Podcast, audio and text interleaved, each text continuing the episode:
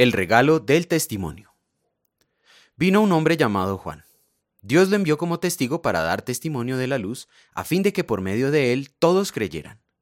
Juan no era la luz, sino que vino para dar testimonio de la luz.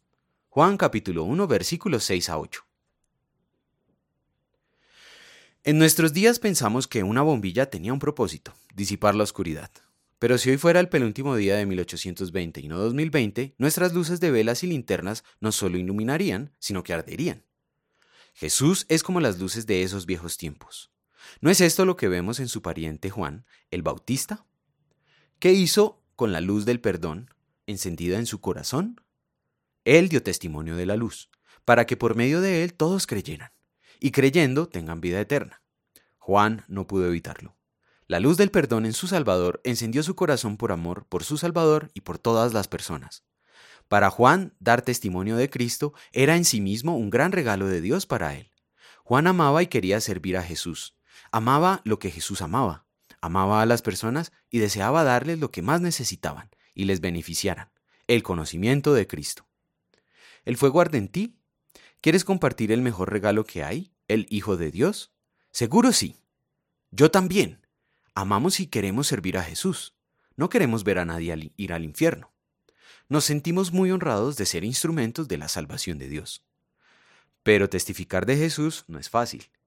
Cristo mismo prometió que las personas, especialmente las más cercanas a nosotros, nos odiarían por nuestro testimonio de Él.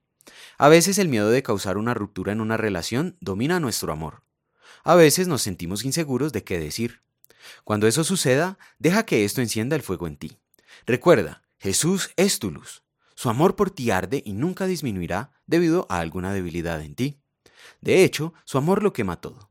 Como tu luz, Cristo siempre está contigo y siempre te ayudará. Siempre. Jesús no es solo tu luz, Él es la luz, no tú. Eso significa que la salvación de nadie depende de ti, sino todo de Él. Simplemente dile a alguien con quien te sientas cómodo sobre la esperanza y el gozo que tienes en Jesús. Finalmente piensa en eso. Un día en el cielo alguien se acercará a ti y te dirá, gracias por compartir a Jesús conmigo. Estoy aquí en parte por ti. Ahora ve e ilumina el mundo que Dios ha puesto a tu alcance. Da tu testimonio de Cristo. Ese es tu regalo. Oremos. Precioso Salvador, Dios mío que se encarnó por mí. He visto tu gloria. Dame este regalo hoy.